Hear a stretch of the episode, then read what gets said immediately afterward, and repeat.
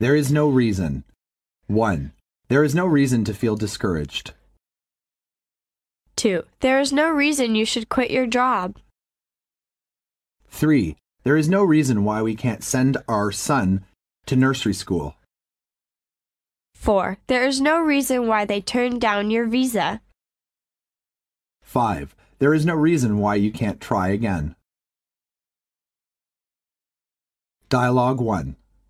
Sandra, this apartment is a total mess. When I agreed to be your roommate, I told you that I want a tidy apartment. Leslie, I am very busy at work. When I come home at the end of the day, I want to relax. There is no reason why you cannot keep this small apartment in order.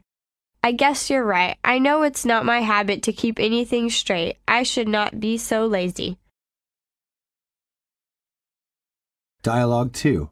Are you going to take our son to the countryside this winter? Yes, I am. I'm his mom. There is no reason why I can't take my son to the countryside for Chinese New Year's Day, is there?